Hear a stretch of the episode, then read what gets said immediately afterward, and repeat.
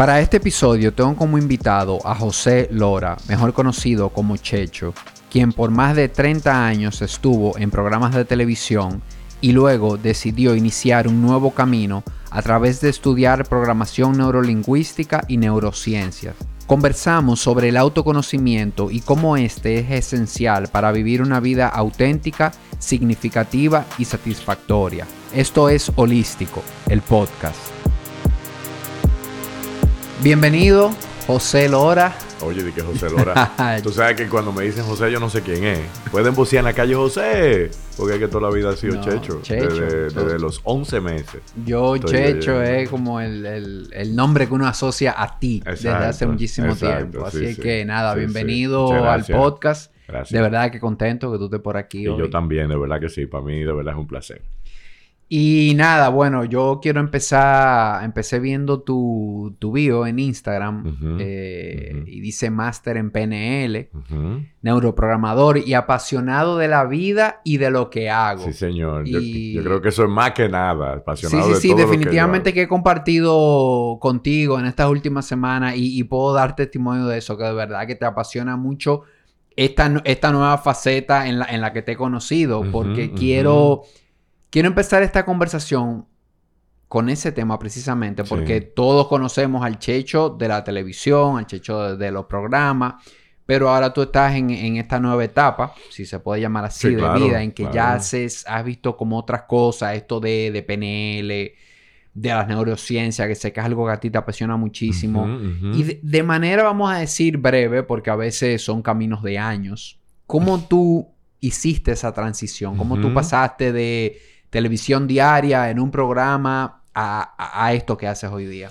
Bueno, yo fácilmente. Yo tengo una amiga, murió ya, y ella en un momento determinado, cuando Piedra, Papel y Tijera, que fue un programa que duró 10 años eh, al aire, terminó, evidentemente, a nosotros tres, los dueños del programa y los presentadores, nos dejó un tiempo vacío, tú sabes, porque nosotros éramos los productores, los presentadores, los dueños, todo, lo que vendíamos, en fin. La cosa es que nos quedamos con ese tiempo y esa amiga mía ese día me dijo, ¿y ahora qué tú vas a hacer con tu vida? Y fue como, de verdad, a veces uno debe, debe estar abierto a todo lo que escucha, porque los mensajes llegan que uno no sabe cómo, ni de qué forma, ni quién te lo va a decir. Entonces fue como, ah, bueno, sí, es verdad, yo tengo ahora mucho tiempo libre. ¿Y qué era todo lo que a mí me gustaba en ese momento? Toda la vida a mí me ha apasionado la fotografía, toda la vida a mí me ha apasionado la cocina y toda la vida a mí me ha apasionado la conducta humana. De hecho, desde siempre yo tenía muchísima gente que se me acercaba, que pedirme consejos y me contaba cosas y yo era, yo, yo andaba en mi cabeza con un montón de información de muchísima gente eh, y, y, bueno, esa, eso, eso hay que conocerlo para tú saber cómo guiar a alguien o cómo acompañar a alguien. Y mira cómo son las cosas de la vida. Cogí un curso de, de fotografía, sí, muy bien, pero no era. Hablé con alguien que se había graduado en ese momento, la hija de Norin Sanjay, que se había grabado, Yeritza, que se había graduado de chef, y me peló el plátano, como decimos en dominicano. Me dijo, esto no es lo que tú piensas que es. O sea, tú sabes. Entonces, ahí recibí una llamada para que tú veas cómo son las sincronicidades de la vida. Recibí una llamada de Liselot Baiges, que era, fue una de las personas primera que empezó con programación neurolingüística aquí en el país. Me llama y me dice, mira, vienen una gente que certifican en, programación neurolingüística hay dos grandes certificaciones. El practitioner, que es lo primero que tú haces, que son 175 horas, y después viene el máster. Vienen una gente a hablar del practitioner de PNL, son puertorriqueños, están avalados por la Asociación Internacional de PNL en Suiza, y ¿qué tal si tú vas a esa reunión? yo dije, así, ah, no hay ningún problema. Y cuando yo salí de esa reunión, yo llamé a una gran amiga mía y le dije, yo no, nunca había tenido la certeza de que lo que yo quería hacer era esto. Entonces, ¿por qué? Porque eso resumía, o mejor dicho, me invitaba a yo poner en orden y, todo lo que yo había hecho durante mi vida entera, que era escuchar. Toda la vida entera yo he hecho entrevistas. Yo, eso es una de las cosas que a mí más me gusta. Y evidentemente, este camino por la programación neurolingüística me iba a preparar a mí más para poder tener una conversación eh, ideal, digamos, si se puede decir así, con la gente. Y la comunicación siempre ha estado presente en mi vida y va a seguir estando, ¿entiendes? Entonces yo dije que sí y cuando comencé a caminar por, por, por este, por este, este rumbito, me di cuenta como que, wow, pero cuántas cosas yo necesito conocer de mí mismo. Porque esas certificaciones, tú no te sientas ahí como un alumno y a oír y, y, no, tú tienes que experimentar una serie de cosas que son las que al final te van a avalar como practitioner o máster en programación neurolingüística. Así que tú pasas por muchísimos procesos en los que te comienzas a conocer más y desde el punto de vista de la programación neurolingüística hay muchísimas cosas que tienen explicación. Explicación que ahora las neurociencias están avalando. Porque es que una cosa te digo, cuando si la gente se da cuenta, todo lo que está pasando en la vida de todo el mundo tiene unos puntos que cuando tú los unes te llevan al presente. Y eso es lo que hace 10 años yo empecé a hacer. Entonces, ¿qué yo quería? Mucha gente, yo no puedo decir que todo el mundo me conoce, pero mucha gente me ha conocido a mí por mi trabajo en la televisión y por mi trabajo en el radio. Pero yo no quería que la gente viera ese crossover como que otro más de la televisión que se metió a coach. ¿Entiendes? Y perdonándome la gente que hace coach de verdad, porque los admiro. Ahora, tú sabes que esa palabra ha estado un poquito relajada y eso era lo que yo no quería, que me identificaran como uno más de la televisión que se metió a eso. Entonces, claro, el programa de María Cela, mi amiga, me ha abierto a mí las puertas para que esa transición yo la haga tranquila y la gente se dé cuenta a lo largo de todos estos años que ya yo estoy en otra dirección que me encanta y que hace que yo todos los días me conozca mucho más, conozca mis defectos, mis cosas que tengo que trabajar, porque uno nunca acaba de aprender, siempre tenemos muchas cosas que cambiar y si queremos, por supuesto. Así es, y interesante, Checho, Mm. y, y me pareció, me parece importante rescatar algo que dijiste, que cuando uno se embarque en estos estudios, cosas que tienen que ver con, cosas que tienen que ver con crecimiento personal. Tú no vas a un, a un salón de clases sencillamente a aprender algo y ya. A aprender una teoría, sino que tú tienes que experimentarla tú. O sea, es trabajo que tú tienes que hacer. Porque muchas de estas cosas, para incluso, para poder ofrecerlo como un servicio, para uno poder a veces dar una charla o trabajar con una persona o dar una asesoría, uno tiene que haber trabajado, uno tiene que haber experimentado eso. Es lo ideal. Es lo ideal, porque de, de esa manera, cuando esa persona te, te diga, tú, tú sabes dónde él está, tú sabes dónde él puede estar. O sea que tú puedes, digamos que acompañarlo de tu experiencia, aunque la experiencia del otro ser humano siempre va a ser absolutamente diferente. Totalmente. Entiendo, o sea, yo siempre lo digo, no hay una fórmula mágica. La fórmula mágica la va construyendo cada quien, dependiendo de lo que quiere, dependiendo de la herramienta que tenga, dependiendo del trabajo que esté dispuesto a hacer, porque esto no cae del cielo. O sea, tú no abres una gaveta de que, mira, ahí está la solución. No. Tú tienes que emplearte a fondo si tú quieres cambiar, porque cambiar patrones viejos es complejo de verdad, porque es que están ahí en tu cabeza, tú ni siquiera sabes cuándo se te instalaron, qué tiempo tienen ahí, y tú, de manera automática, tú has estado, digamos que obedeciendo a esos patrones durante toda tu vida. Y, precisamente de Mm. eso yo quiero que vaya esta conversación. Yo Chévere. sé que con esto de PNL, neurociencia, pudiéramos irnos por, por muchísimos sitios diferentes. Tú y yo pudiéramos aquí hablar de, Sí, de sí. muchísimos temas. Sí, sí.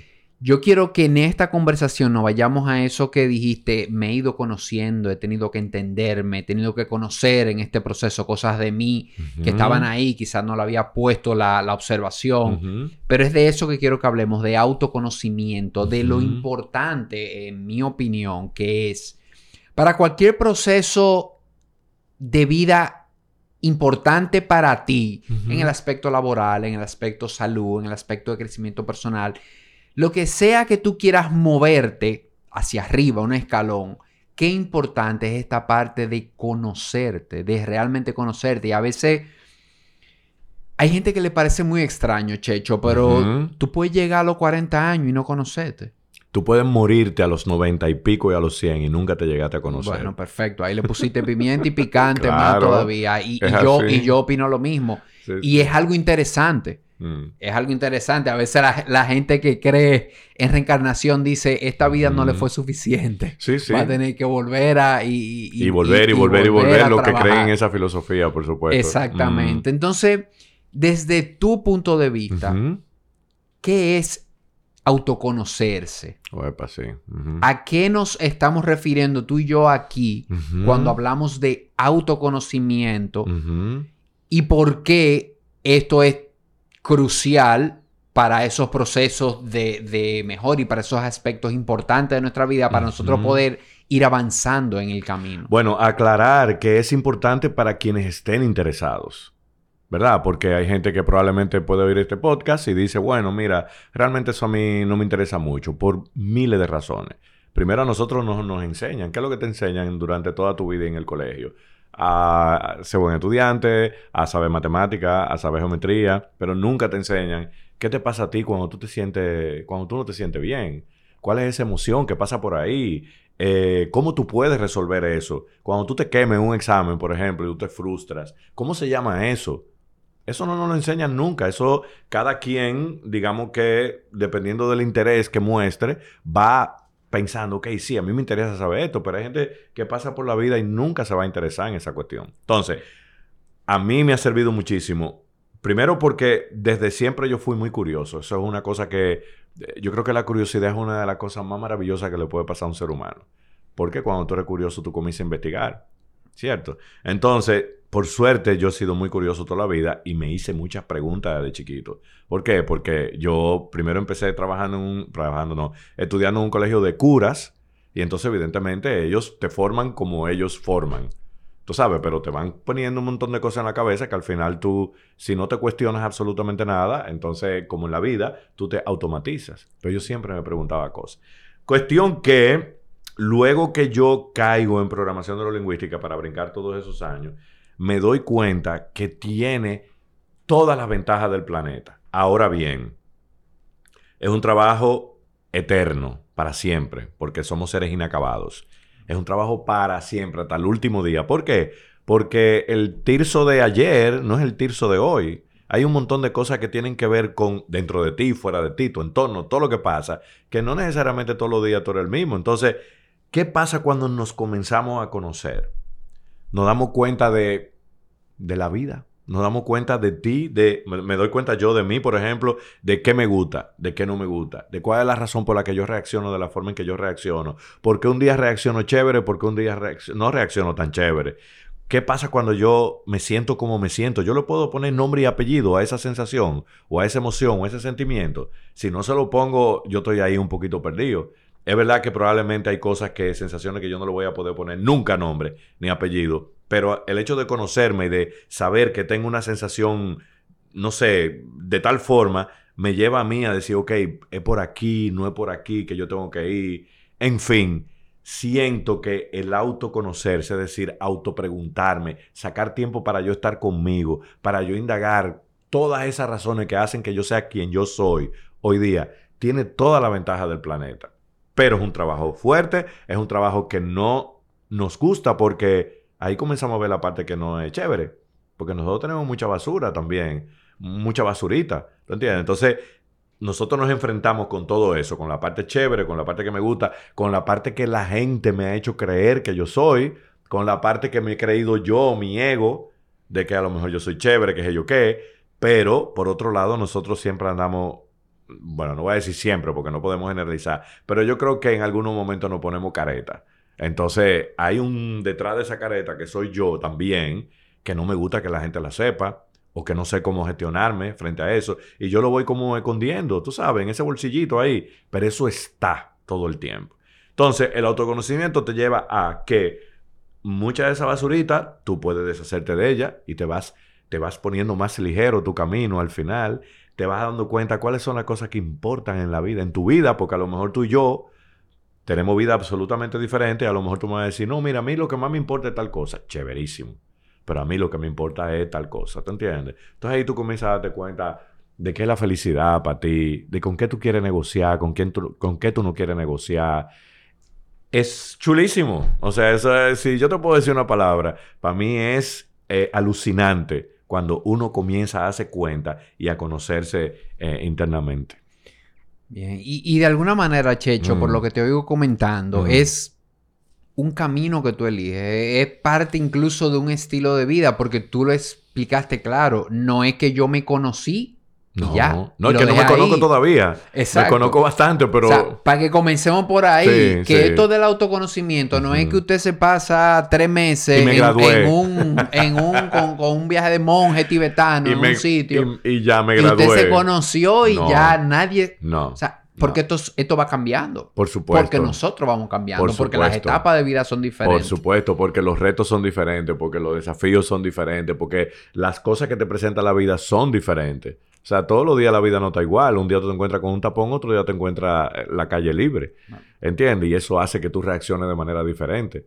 Tú sabes. ¿Y cómo puede el autoconocimiento, este autoconocimiento, este conocerme yo, cómo influye en las decisiones que yo tomo? Absolutamente en todo, porque que mientras más tú te conoces, tú estás más seguro, y se puede decir así, de las cosas que tú quieres y de las que no quieres. Y como yo te dije ahorita, de lo que tú quieres negociar y no quieres negociar. Entonces, tomar una decisión siempre va a tener sus riesgos.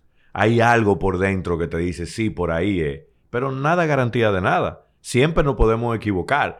Pero cuando tú te conoces, y por ejemplo en programación neurolingüística hay cosas que yo estoy muy de acuerdo con cosas de la programación neurolingüística y ya no tanto, porque claro, esas son cosas que están ahí, pero yo elijo, ¿verdad? Pero hay una que me gusta mucho y es que en la vida no hay fracaso, lo que hay son resultados. Entonces, para mí siempre ha sido una como una frase que me ha marcado y que me ha gustado mucho porque entonces, claro, si yo elijo tal cosa y el resultado es este, no es un fracaso. Simplemente si el resultado es el que yo no quiero, entonces ya yo sé que no es por ahí. Yo tengo otros caminos que elegir. Y mientras más yo me conozco, entonces yo puedo decir, ok, ¿cuáles son las opciones? Eta, eta, eta, eta y eta. Porque en la vida siempre va a haber opciones. Y lo mejor de todo es que en eso sí yo estoy seguro que todos podemos elegir. Todos los seres humanos podemos elegir. Tenemos esa, ese gran privilegio. Yo puedo elegir sentirme bien o yo puedo elegir sentirme mal. Yo puedo elegir frente a algo que no me gusta ¿cómo lo voy a gestionar? Si lo gestiono de manera favorable para mí y para el entorno, o si yo exploto y saco una pistola y mato a tres. y de hecho, he oído algunas corrientes que, que mencionan que los seres humanos controlamos muy pocas cosas, casi nada lo controlamos realmente. Y esa es una de las pocas cosas que controlamos, el cómo yo reacciono mm. a eso que sucede. Bueno, pero eso es lo, lo único que podemos controlar. Exactamente. los estoicos lo dicen muy claro, en la dicotomía del control lo dicen. Hay miles de cosas que tú no puedes controlar. Tú no puedes controlar a otra gente, tú no puedes controlar el tránsito, tú no puedes controlar a los políticos, tú no puedes controlar el clima, tú no puedes controlar la decisión de tu pareja, tú no puedes controlar la decisión de tus hijos, no lo puedes controlar. Ahora, ¿qué tú sí puedes controlar? ¿Cómo tú vas a gestionarte frente a esa cosa? Cuando tu jefe tú estabas esperando que te dijera una cuestión y te sale con otra cosa. O cuando, no sé, tú vas a ver una película y tú tenías una expectativa porque te habían contado y resulta que la película para ti es un clavo. Entonces, ¿qué tú haces con eso? ¿Qué es lo que yo voy a hacer con eso? Yo me voy a frustrar y voy a decir no la vayan a ver y voy a pensar que perdí tres horas de mi vida y lo cuarto que pagué. O, bueno, no fue lo que yo esperaba, pero siempre hay algo que tú puedes sacar de cualquier experiencia. Pero eso tú lo haces cuando tú haces un trabajo fuerte, profundo contigo, porque si no tú estás... O sea, yo siento que el autoconocimiento es como una brújula. ¿No entiendes? Una brújula que te puede decir por aquí, por allá, por aquí, por allá. Pero la gente que no tiene brújula, es probable que esté más perdida que otra. Ahora bien, si tú nunca has tenido conciencia de nada de eso, entonces tú nunca estás perdido. ¿Me entiendes? Porque tú nunca te interesaste en autoconocerte, no hay ningún problema, tú vas a estar, no sé, reaccionando y, y, cumpliendo los patrones que tú tienes ahí, todos esos programas que están en tu cabeza, y ya, y tú te mueres feliz porque tú nunca miraste para atrás y dijiste, ¿esto es importante para mí o no? Tú ves, por eso te digo que hay gente que le va a interesar esto y hay gente que no le va a interesar. Ahora, si te interesa, para mí de verdad el trabajo vale la pena. No importa con lo que tú te encuentres en el camino, siempre va a ser beneficioso. Sí, y, creo que un... Ah, perdón, y no sé si quedó claro lo de, la, lo, lo, de lo que tú no puedes controlar. La mayoría de las cosas en la vida no las puedes controlar. Sí, que eso era que iba, que lo que tú controlas es esa reacción y qué interesante es cuando esa reacción tú puedes darla desde autoconocerte. Sí, claro. Desde tú saber, como yo soy así, como yo esto, o yo prefiero esto, o yo tiendo yo puedo dar una mejor respuesta hacia eso que pasa. Y no siempre, porque fíjate tú que creo yo que me conozco bastante bien, sin embargo hay momentos en que se me va la chaveta. Y hay veces que yo digo, wow, pero yo estoy reaccionando con mis patrones de antes cuando yo no había hecho un trabajo conmigo. Pero es normal porque todo eso está ahí en tu cabeza, ¿tú entiendes? Y todos los días, como yo te dije ahorita, todos los días no estamos iguales. Hay un día que hay un día que algo te te, te- te causa, no sé, te irrita más que otro, que otra. Y eso es lo que tú comentabas ahorita también, que es un camino. Es este camino, eh, al final eh, es un músculo. No podemos pretender que, que si nos trabajamos, que si estamos en eso, Sí. 24-7, 365, vamos a estar en esa sintonía. No, Como tú dijiste, a todo se nos va la guagua. O sea, Seguro. en un momento tú das una respuesta y tú dices, Dios mío, ¿qué fue? ¿Y por qué yo le hablé así a esta no y, persona? solo- y, y- y además, como que eh, lo importante de todo esto es darte cuenta de que lo hiciste. Exacto. Porque cuando te das cuenta, entonces tú dices, ok, yo lo voy a enmendar la próxima vez. Y esta experiencia, como yo dije, que no hay fracaso, sino son resultados, este resultado yo voy a tratar de que la próxima vez no se repita. Porque voy a ir mejor preparado, porque me voy a dar cuenta de que, ¿qué me pasó ese día que yo reaccioné de esa forma? Entonces, porque que, o sea, tú y yo hablamos esta mañana entre en tal podcast que habíamos tenido cada uno de los dos circunstancias y eso hace que el día sea a- aún absolutamente más retante, porque tú tienes que poner de tu parte para que la gente no tiene la culpa de lo que a ti te pasa. Totalmente. Y, y, y es como un músculo también esto, de que hay que irlo entrenando. Esto no es algo que usted va al gimnasio Natalia y al otro día usted está fuerte ya. O sea, es una cosa que tú vas logrando, vas... O sea, es un camino. Y- y- Definitivamente es un proceso. Y es bueno que tú lo digas porque nosotros hoy día, desafortunadamente, la vida nos ha acostumbrado a la inmediatez. Entonces, yo siempre lo enseño, ¿verdad? Este señor que está aquí, tú tienes una recompensa con un clic que tú haces. Pero en la vida los procesos no son así. Y sal corriendo al que te diga que mañana con su método tú vas a estar feliz. O tú tal cosa. No funciona así. Los cambios se dan de manera paulatina y hay que trabajarlo mucho. Mucho. Hay que emplearse a fondo. Y hay que asumir responsabilidades. Porque no te lo van a regalar. No te lo van a regalar. Hay que ser responsable. Yo me responsabilizo de lo que yo estoy haciendo. Y yo tengo mi cuota. Y es, es, es parte de, de- de- de- la, la fórmula, tú ves. Sí, es algo, la verdad, que, que, que te da mucho sentido de vida. Eso que tú dijiste ahorita, cuando uno ignora las cosas. Yo relajo a veces y digo que hay cosas que mejor ignorarlas porque así tú no, También, tú no te pero tú tienes, preocupas. claro, tenemos derecho a eso también. Claro, pero ya cuando tú ves algo, ya cuando tú tienes esa curiosidad y ya cuando tú tienes esa pregunta, es bien difícil ignorar. Eh, y, y te voy a, a compartir rápido algo que me pasó a mí en el aspecto laboral. O sea. Algo que yo les recomiendo mucho a las personas, que le digo, mira, siéntate y haz un ejercicio honesto, con lápiz y papel, no lo dejes en la mente, Sí. de decirte qué yo quiero. Y le digo a la gente, esta pregunta puede sonar tonta. Y, y cuando tú se la haces a una gente de, de, de, qué sé yo, 35, 40 años, pero ven acá, todo el que tiene 40 años, pero claro que sabe lo que quiere. No es verdad. Bueno, yo te puedo decir que yo con, con 35 me di cuenta que no sabía lo que quería. Y ojo, que Ujú. donde está lo interesante de esto. A mí no me había ido mal en la vida. Sí. No era que yo andaba por un mal camino, no era que porque cuando es así, bueno, es muy obvio, quizás te puedes decir, bueno, si hay alguna adicción o hay algo, tú puedes decir, definitivamente por ahí no es, y es como muy obvio que por ahí no es. Pero es interesante ver que también hay gente que tiene una vida perfecta, vista desde afuera, o sea, cuando digo perfecto, es con las cosas que se supone que tú a una edad ya tú tienes la familia, Y tú con tienes muchos el trabajo, privilegios. exacto, con muchísimos privilegios, y tú te sientas y tú dices, pero es que no es por aquí. Es buenísimo Es eso. que esto no es, o sea, esto no es. Es buenísimo. Y es interesante porque creemos que todos queremos lo mismo. Creemos que todos queremos dinero, creemos que todos queremos la casa en la playa. Y nada de esto es positivo ni negativo. Lo que pasa es que la chulería de esto es que no todos queremos lo mismo. Eso no es verdad. Exactamente. Y hay muchísima gente que consigue la casa en la playa, que consigue el trabajo que quiere, que viaja por el mundo entero y no es feliz. Y, y sí, está vacío. Y, y le digo yo a la gente, y la contraparte también. Si usted lo que quiere es una casa en la playa y un. Mercedes-Benz a usted lo llena, Sí. salga a buscarlo. Claro, Haga su plan. claro. Y si eso de verdad, porque yo también creo que hay personas que esto le puede llenar. Y eso no está mal cuando tú lo buscas así. Lo que, lo que, una de las peores sensaciones que yo he tenido es acumular trofeos, Sí. pasar por una línea de meta y decir, Esto no es. y, ah, pero después que me, después que hice mi plan, me fajé, eh, hice lo que tenía que hacer, yo, yo no, no me siento bien. Sí, sí, Esa sensación de verdad, eh, Pero yo lo que tú hablas, tú hablas de sensaciones y normalmente no nos eh, entrenan para sentir.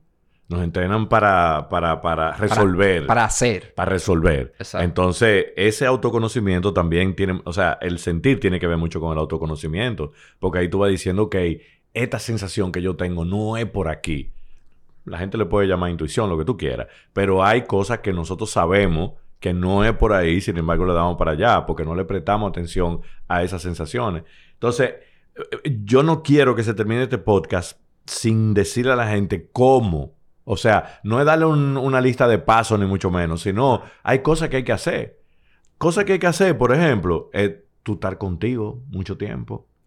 Sacar tiempo para ti. ¿Y qué es sacar tiempo para ti? No llega a tu casa y poner una bachata y no, no, no. Tiempo significa, ok, ahora yo me voy a dedicar estos 15 minutos, estos 10 minutos a yo estar conmigo. Estar solo. Solo Que no es conmigo. soledad, que son no, cosas al contrario, me voy a Es acompañar. a estar solo. Me voy a acompañar. Entonces, Claro. tratar de buscar cuáles son las cosas que yo puedo recatar de ese estar conmigo.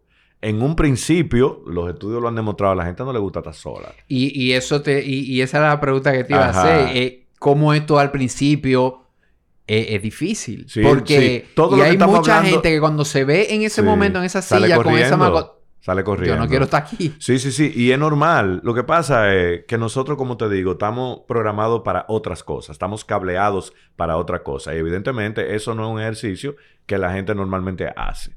Entonces, cuando uno comienza a hacer algo que no está acostumbrado a hacer, lo primero que te va a pasar por la cabeza, voy a salir corriendo.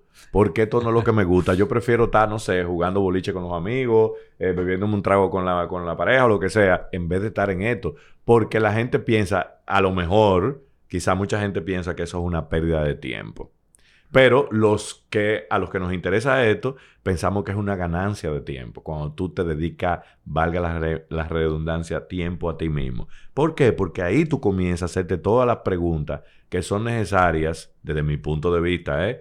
para tú llevar una vida mejor. Porque al fin y al cabo, yo creo, creo, ¿eh? que la mayoría de los seres humanos lo que andamos buscando es estar feliz. No importa lo que para ti significa la felicidad. Pero sí yo creo que parte de la felicidad es estar tranquilos, es estar en paz, tú irte tranquilo a tu casa, a tu cama a dormir por la noche. Yo pienso que pudiera ser eso un común denominador, el estar tranquilo, en conseguir esa tranquilidad, esa calma que normalmente no tenemos porque la vida es muy agitada o puede ser muy agitada. Entonces, cuando tú te encuentras contigo mismo y tú comienzas a trabajar, yo pienso que esa es una de las primeras cosas que tú comienzas a lograr porque, o sea, esa tranquilidad de saber que sí, hay cosas que yo puedo enfrentar, hay cosas que son más complejas, pero que definitivamente yo puedo hacer un trabajo. ¿Para qué? Para que mi vida mejore. Y como dice programación neurolingüística, si yo mejoro yo, mejora mi entorno. Porque es así, o sea, tú vas a comenzar a ver la vida absolutamente diferente y los demás te van a comenzar a ver a ti diferente también. Entonces, pero no lo hagas por los demás. Halo por ti. O sea, halo por ti para que tú te des cuenta que sí se puede y que hay un caminito que recorrer. En un principio, como dije, los estudios demuestran que mínimo, o sea, eh, eh, la, la media es seis minutos que la gente puede estar sola, sin hacer nada y sin distracción, sin teléfono, sin una música, salen corriendo. Hay estudios que lo han demostrado. Pero, si podemos, o sea, todos los días tú sacas un chin, un chin, un chin, un chin, y eso lo vas haciendo un hábito. Porque al fin y al cabo el cerebro es plástico, el cerebro va aprendiendo lo nuevo que tú le estás metiendo. Entonces, ese cableado que se necesita para tú ser quien tú eres en la vida, tú lo puedes ir transformando. Eso sí está requete ultra mega demostrado. Y en esos seis minutos, Checho, yo soy, yo estoy oyendo este podcast. Eh, yo la verdad no, no había escuchado sobre Exacto. esto, no me, había, no me había topado con nadie. Estoy oyendo esto, Sí. me está pareciendo interesante. Y digo, óyeme, pero déjame ver, déjame estar conmigo un rato. ¿Qué sería una, o sea, vamos a visualizarnos. Yo en mi casa Ujú. saco un espacio, estoy solo. ¿Cómo tú lo, cómo tú le pones practicidad a eso? ¿Tú recomendarías como que escriba? ¿Tú recomendarías que, No, yo que te- esté tranquilo, sencillamente organizando su... Es que hay muchas maneras. Mira, tú puedes dejar que tu mente... tú sabes que hay una mente que es la red por defecto del cerebro, que es la mente divagante. Es decir, nosotros ahora mismo yo te estoy prestando atención, estoy respondiendo a lo que tú me estás preguntando, estoy hablando de la experiencia y demás, pero mi mente está en otra cosa. Es mm. normal, eso lo hace el cerebro por sí solo. Entonces, ¿qué pasa? El cerebro necesita de esa red por defecto porque ahí, no sé, consolida aprendizaje, hace un sinnúmero de cosas. Entonces, ¿qué pasa? Esos, esos pensamientos se van convirtiendo en tu diálogo interno, en cómo tú te hablas. Entonces, una de las cosas que quizás pudiera funcionarle a mucha gente que puede estar oyendo este, este podcast es que cuando estén solo, tranquilo, comiencen a ver hacia dónde van esos pensamientos. ¿Qué es lo que me está diciendo mi propia cabeza? Porque hay un narrador que va contigo diciéndote y qué bueno que ya se ha descubierto que no necesariamente esos pensamientos que te dice esa red por defecto, esa mente divagante, este, son malos, son negativos. Pero es un poco como ir, ah, mira, de esto se trata, por aquí voy, por aquí no voy. ¿Qué sensaciones yo tengo en el momento que yo me quedo esos seis minutos yo solo? ¿Entiendes?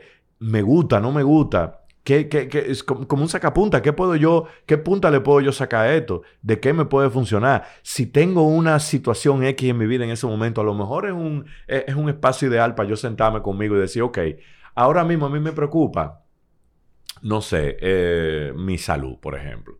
Me preocupa mi salud. ¿Qué es lo que me preocupa de mi salud? ¿Qué yo puedo hacer al respecto con mi salud? ¿A dónde yo tengo que ir en caso de que yo no sepa exactamente qué es lo que yo tengo que hacer? O sea, en 6 minutos, en 10 minutos, en 15 minutos que tú estés contigo, son muchas las preguntas que tú te puedes hacer. Y las que no puedes encontrar respuesta, siempre va a haber recursos externos que te pueden ayudar. Siempre va a haber expertos, siempre va a haber un, un video, siempre va a haber un podcast, siempre va a haber un libro siempre va a haber una, una, una, posible respuesta de lo que tú te estás preguntando. ¿Tú entiendes? No es que a lo mejor no te va a venir la respuesta del cielo, pero muchas veces, cuando nosotros estamos sacando tiempo para nosotros, hay respuestas que llegan solas. Porque nosotros tenemos dentro de nuestra mente inconsciente todas las experiencias que hemos vivido y hay muchas herramientas ahí adentro. Lo que pasa es que, como te digo del principio, nunca nos han acostumbrado a eso. Claro, y con el ruido de hacer, hacer, hacer y brincar de una cosa a otra, esa respuesta no va a llegar nunca. No, nunca. Tiene la gente loca eso. Y, recatar mucho eso que tú dijiste, que, a mucha gente a veces como que se le hace difícil eh, procesarlo de que tú no eres tu mente. Ajá, ni tu comportamiento tampoco. Exacto, o sea, no importa lo que a ti te esté llegando, en ese rato que tú sacaste para estar contigo, no importa lo que a ti te esté llegando, tú no eres eso. Exacto. O sea, tú eres quien está observando eso. Exacto. Tú estás observando tu propio eh, pensamiento y tus reacciones. Que de hecho, ahí es que tú te das cuenta que tú no eres eso. Exacto. Porque si tú lo estás observando y si tú lo estás viendo, entonces tú no eres eso. Está muy buena esa. Esa por lógica, ¿verdad? Para la gente que no. Entonces. Está muy buena esa. Ahí tú observas, entonces como tú dices, tú empiezas a ver por dónde yo ando, la mente divagante mía, en qué es que yo estoy pensando, cómo están viniendo ese pensamiento, qué me está preocupando. Y, y, sabe, perdóname, además que te puede comenzar a regular la respiración. Cuando tú estés tranquilo, comienza a respirar de manera pausada, siempre por la nariz, nunca por la boca. Entonces, esa misma respiración, ¿qué es lo que va a hacer? Esa respiración calmada por la nariz, lo que va a estar trabajando es con los centros del cerebro que tienen que ver con las emociones. Entonces, ¿por qué? Cuando estamos, cuando estamos agitados, ¿cómo respiramos? Rápido. A, mil por hora y, cortico, como de supervivencia. aquí, clavicular, clavicular, aquí arriba. Sin embargo, cuando nosotros estamos relajados, imagínate que tú estés en, en, una playa tranquilo, con un té frío, si te gusta beber té frío, lo que sea, con tu musiquita, la respiración es lenta, es tranquila, porque tú estás relajado. Entonces, nosotros, así como el cerebro le puede decir al cuerpo, siéntete de alguna manera u otra, reacciona, el cuerpo le puede decir al cerebro. Entonces, en ese momento que yo estoy pensando en lo que ya habíamos tú y yo hablado, también si yo tomo posesión de mi respiración y la pongo en práctica, eso me va a ayudar muchísimo. Y ahí yo voy a comenzar a sentir, ok, esto me gusta, esto no me gusta. Pero es un trabajo, te digo, para siempre, porque quizá habrá gente que lo hace dos días y va a decir, ay, no, esto a mí no me gusta y no lo vuelve a hacer más. Porque pasa con todos los hábitos que cuestan trabajo y la gente cree, como nos han vendido, que todos los cambios van a ser rápidos. Ah. ¿Tú entiendes? Como ya estamos acostumbrados con un clic ya tenemos la solución. Entonces, esto no es así. Y, enfocado siempre en un resultado. hacemos cosas esperando un resultado y cuando ese resultado no está... Nos frustramos. O sea, no, no hemos olvidado que hay procesos, que hay cosas que hay que agotar. Claro, y sabrá Dios todas las cosas que en ese camino, buscando ese resultado, tú también te puedes eh, como echar mano de. Claro. tú puedes aprovecharlo, porque a veces estamos enfocados en una sola cosa. Y tú, por ejemplo, si ahora mismo yo te digo, eh, ¿cuánto, ¿cuántos rojos hay aquí en esta habitación? Tú puedes detectar los rojos, pero inmediatamente yo te digo, ¿cuánto verde tuviste? Tú no viste ningún verde porque tú Tú que, buscando los tú rojos, estás buscando claro. los rojos todo el tiempo, ¿tú entiendes? Entonces, claro, no hay una, de, como te digo, no hay una fórmula, no hay que cogerlo tampoco como tan a pecho. Tú sabes, no hay que, hay que ser amable porque la automabilidad, según la neurociencia también, es lo que te va llevando también a tener una vida más serena. Seamos amables con nosotros mismos y no es tenernos pena. Es simplemente decir, ok, espérate, yo soy una persona en construcción. No puedo lograr de la noche a la mañana las cosas que no he logrado en 20 años, en 30 años, en 40 años. Es un proceso nuevo. Déjame darme el chance. Hay un día en que yo voy a avanzar un paso, hay otro día que yo voy a retroceder dos. No importa con quién es la carrera. Yo no, me estoy, yo no tengo una carrera con nadie. La carrera es yo tratar de ser mejor. Claro, ¿Me y, y como digo, también lo- eh, no, no importa tampoco el error, como tú dijiste ahorita. El error es información útil también, porque Absolutamente. yo saber por dónde no es, Exacto. eso es bueno también. Sí, sí, o sea, sí. eso ya me va acortando las posibilidades y me va dando luz de, de por dónde sí debo Yo, caminar. yo, claro, lo, lo ideal es que sepamos qué es lo que queremos. Eso es lo ideal, ¿verdad? Porque una vez yo leí que no es lo mismo ir con una lista al supermercado de lo que tú quieres, de una lista con la que, las cosas que tú no quieres. Tú te imaginas lo que tú tardarías en un supermercado diciendo, no quiero esto, no quiero esto, no quiero esto. Bueno, pero también he oído, que me gusta mucho esa idea, de que en caso de que tú no quieras, no, tú no sepas qué es lo que tú quieres, por lo menos saber que tú no quieres. O sea, que es válido lo que tú dices, desde mi punto de vista también. Perfecto. Y una relación que, pensando ahora. Checho, ¿cómo, ¿cómo tú ves la relación entre el autoconocimiento y la autoestima? Y lo Mm. estoy viendo desde el punto de vista, alguna debe preceder a la otra, no importa, porque puede una gente que esté que tenga temas de autoestima puede acercarse al autoconocimiento o le va a dar más trabajo o, son Bueno, indistintas. eso yo no te lo puedo contestar como que esta es la respuesta real. Ujú. ¿Tú entiendes? No, no, Vuelvo y ¿cómo, te exacto, digo. ¿cómo lo ves? Bueno, lo veo que evidentemente en ese camino de autoconocimiento yo me voy a encontrar con muchísimas cosas. A lo mejor ahí yo descubro en dónde, eh, en dónde está mi autoestima, si mi autoestima está balanceada o está desbalanceada, que esos son los términos que me gusta utilizar porque también lo leí un día. No di que autoestima positiva, autoestima baja, no. Autoestima balanceada o desbalanceada. Siento que no necesariamente el hecho de que tú tengas tu autoestima desbalanceada lo vas a tener en todo. A lo mejor tú eres muy seguro en un campo y no eres tan seguro en otro. Me sucede. Hay cosas que yo te digo, no, mira, yo sé que estoy muy seguro de algunas cosas, pero en otras yo no, yo tambaleo todavía, ¿tú Yo creo que a entiendes? todo el mundo. Entonces, por eso te digo, como que no, no hay que generalizar, pero sí creo que el camino del autoconocimiento te va a llevar a todo eso, a tú decir un día, wow, pero yo no tengo tanta confianza en mí, en esto. Y a lo mejor, ¿cómo yo puedo trabajar en mi confianza en mí mismo frente a, a esto que está sucediendo? Como te digo, porque es que eh, eh, eh, el abanico de posibilidades es amplísimo. O sea, tú no, tú no tienes una... Bueno, habrá gente que sí, que tendrá una autoestima desbalanceada para todo.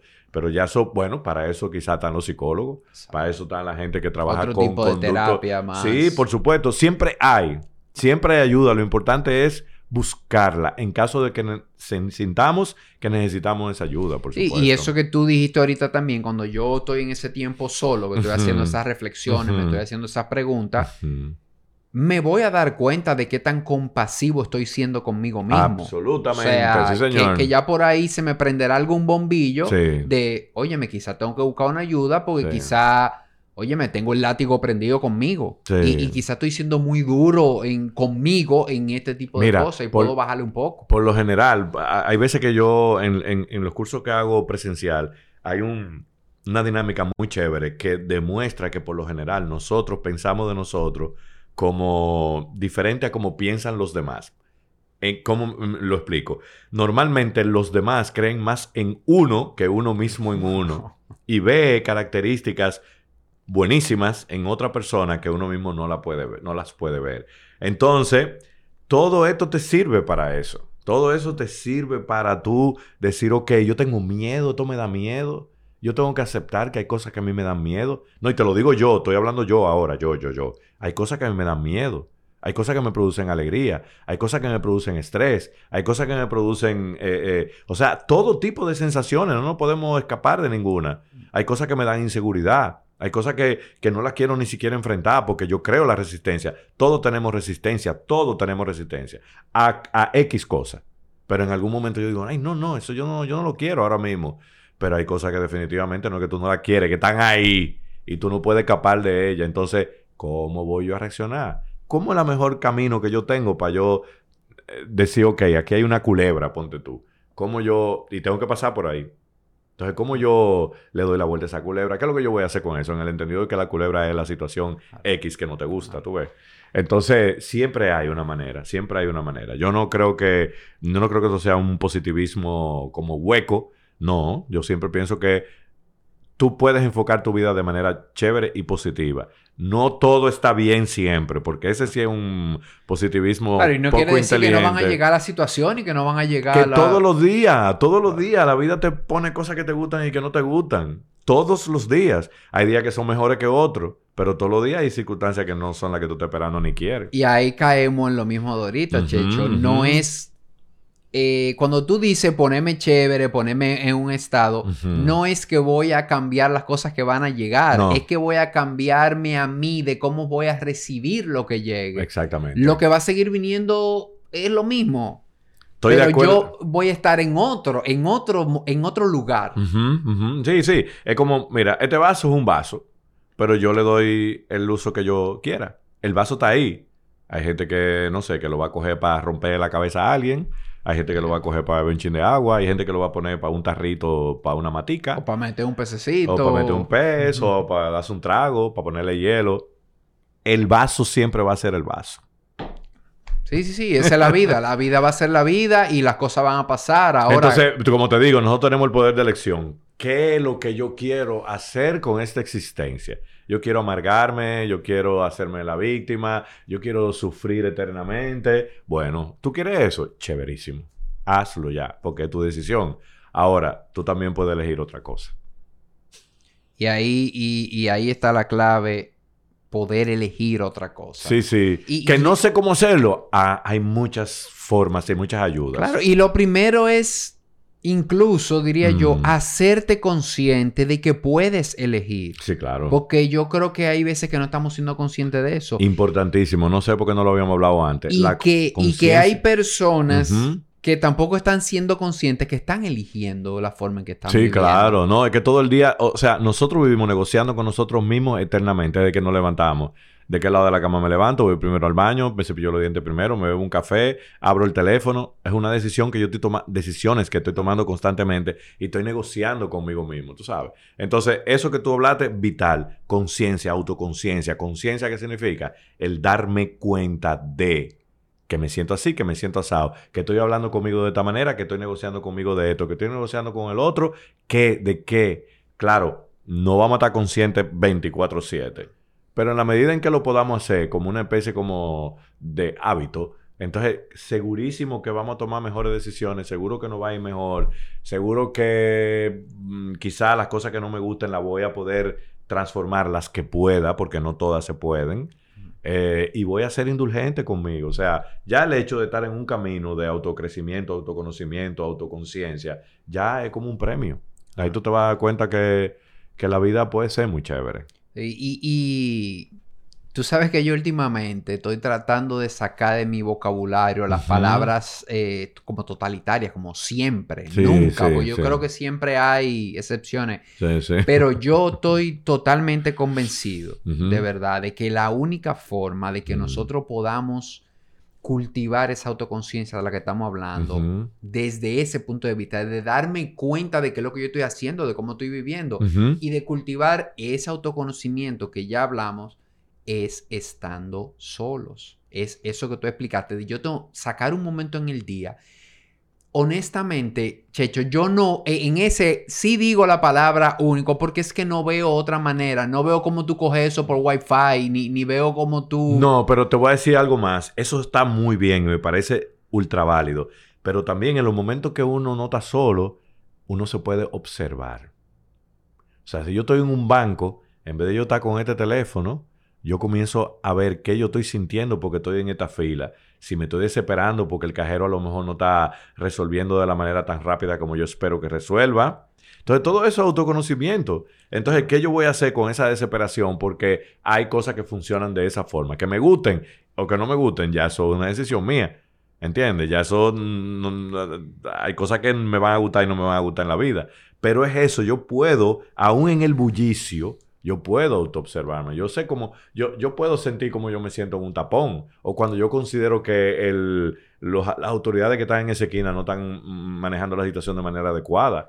Entonces, todo eso es, yo me observo, me observo, me observo. Claro, cuando estoy solo conmigo mismo, ya otra historia, porque mm, no estoy afectado por los ruidos que hay ah, eh, alrededor. ahí quería y por el lío. ahí quería llegar, que en un, en un semáforo, como que lo veo, lo, lo, veo chulo, porque estoy solo en el carro. Ahora, y, y, estoy de acuerdo contigo, en un banco, una fila, en un sitio que con gente, yo lo puedo hacer. Ahora desde mi punto de vista, se requiere como, ¿cómo te digo? Un poco más de, ¿cuál sería la palabra? Concentración, como que yo ya tenga, como que en, al inicio, en mi casa solo es como más fácil, de yo no distraerme. Claro, claro. Como que esos primeros ejercicios, definitivamente, si yo les recomendara algo a alguien, se los recomendara que tenga la menor cantidad de distractores posible, porque como tú muy bien dijiste, son duros al principio. Cuando tú nunca has hecho eso, que tú estás solo en una silla y tú dices, ¿y ahora? ¿Y, qué hago ahora? Tenés gente pasándote por enfrente, como que yo pienso que instintivamente tú vas a buscar la manera como está de distraerte. sí, te va a distraer porque tú tienes todos esos estímulos alrededor. ahora, claro. el verdadero desafío está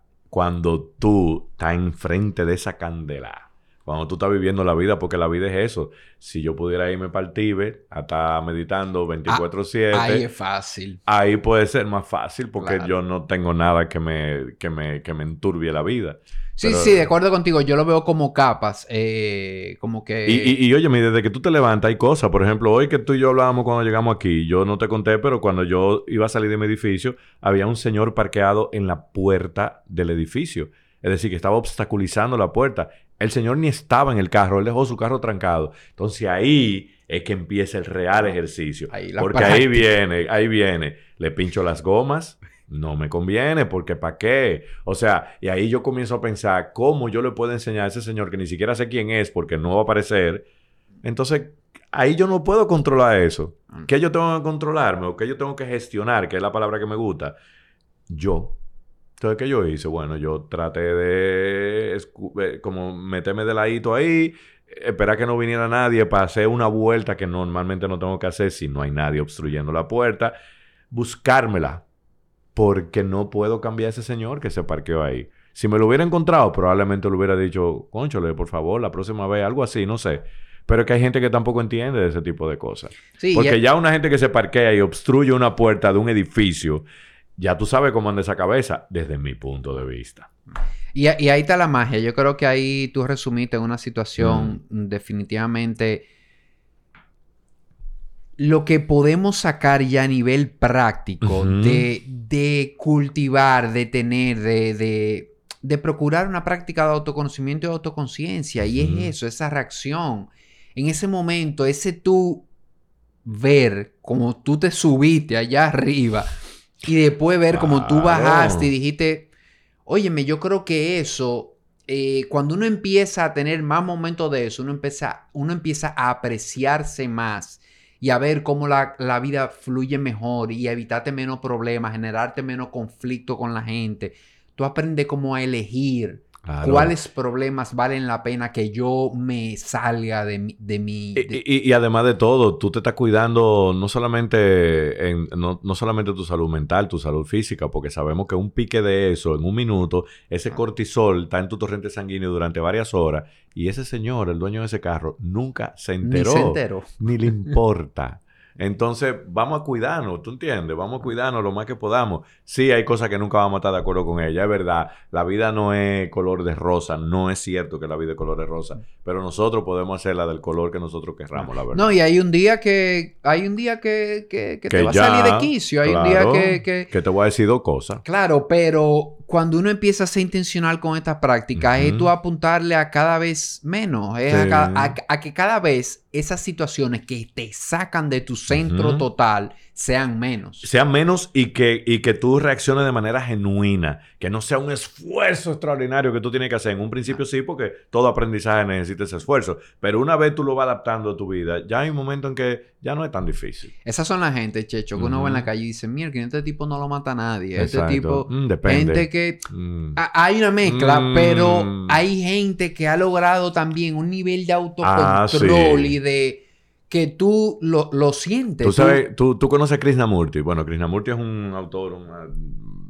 de filosofía y cuestión eh, ya de muchos años. Pero él ha escrito muchos libros y él decía una de las cosas, nunca me sigan, nunca me sigan porque yo no quiero seguro de nada. Pero Krishnamurti, como era un maestro, una vez dijo que él iba a decir cuál era el secreto de su felicidad.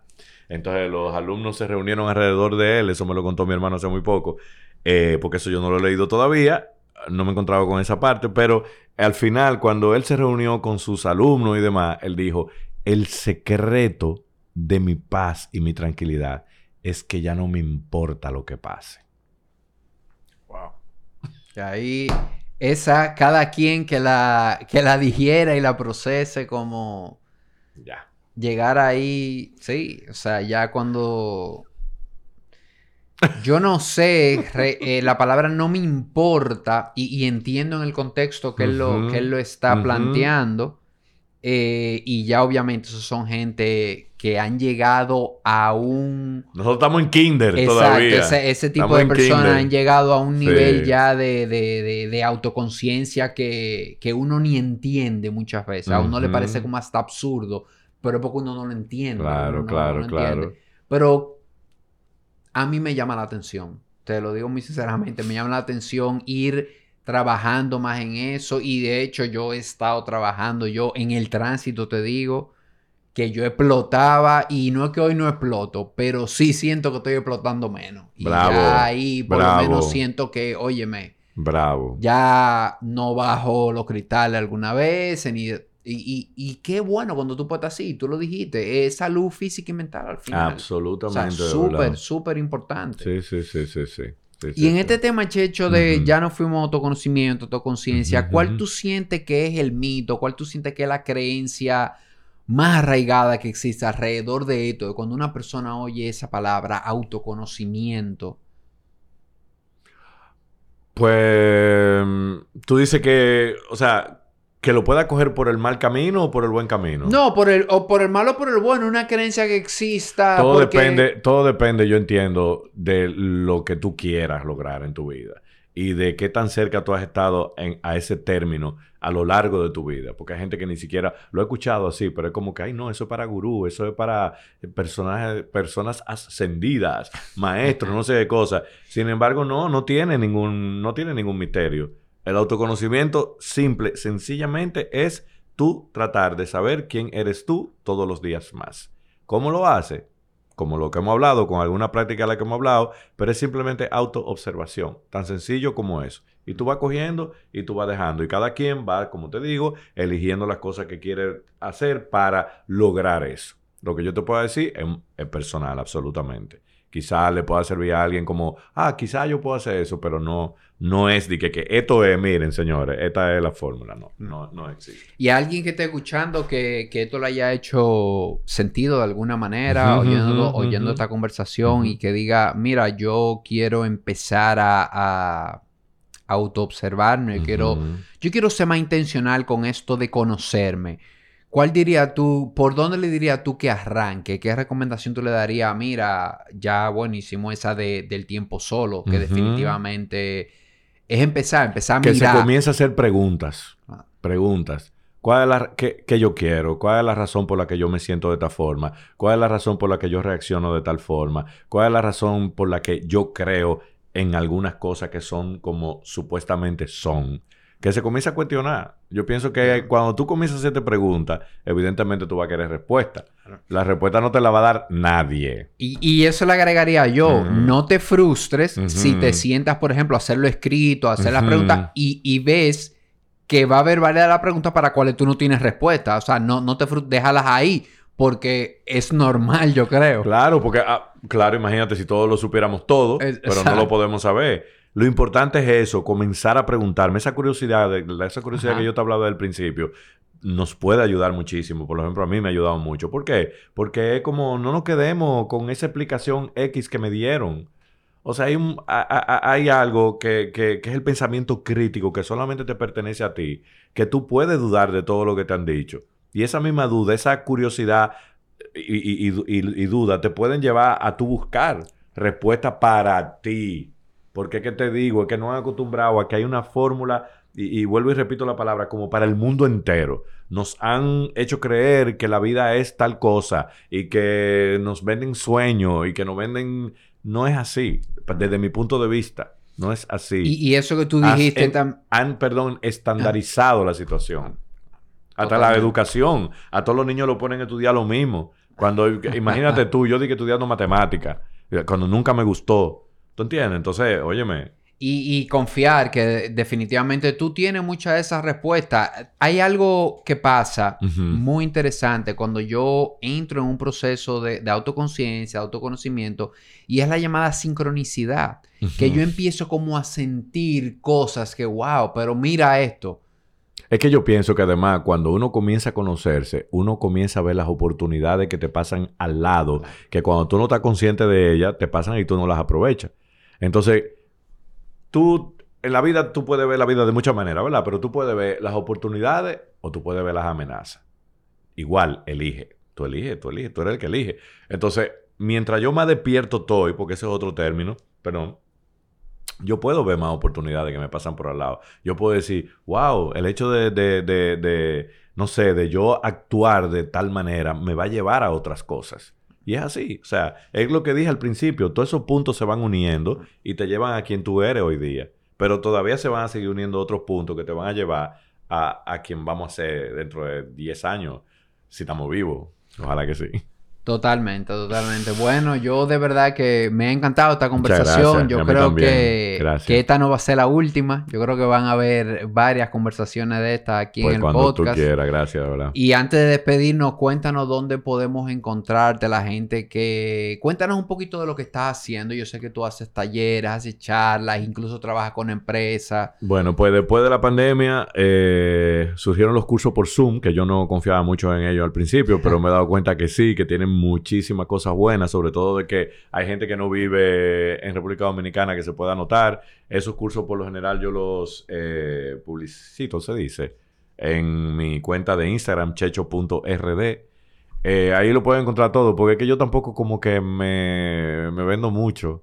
Las cosas llegan una cosa de verdad. Los trabajos que yo tengo en las empresas o con empresas llegan porque por el boca a boca. Y, y, eso me ha gustado mucho, tú sabes, porque ya yo estoy en una época en mi vida en la que ese término de josear, como se dice en buen dominicano, como que no, yo quiero ir fluyendo, ¿tú entiendes? Evidentemente yo necesito trabajar como quizás mucha gente, pero me gusta lo que hago y eso me ayuda un poco también a decir, ok, por aquí sí, por aquí no, este trabajo lo quiero hacer, este trabajo no lo quiero hacer. Tú sabes, entonces tengo esa dicha, tengo ese privilegio. Buenísimo. Eh, Desde ahí de Checho RD en Instagram, ahí Checho.rd, ahí pueden ver lo que yo hago, pueden verme también los miércoles en el programa de esta noche María Cela, que siempre doy algunos tips rapidito, porque no podemos tampoco entrar en cosas muy profundas en esos ocho minutos que normalmente tengo en, esa, en ese segmento.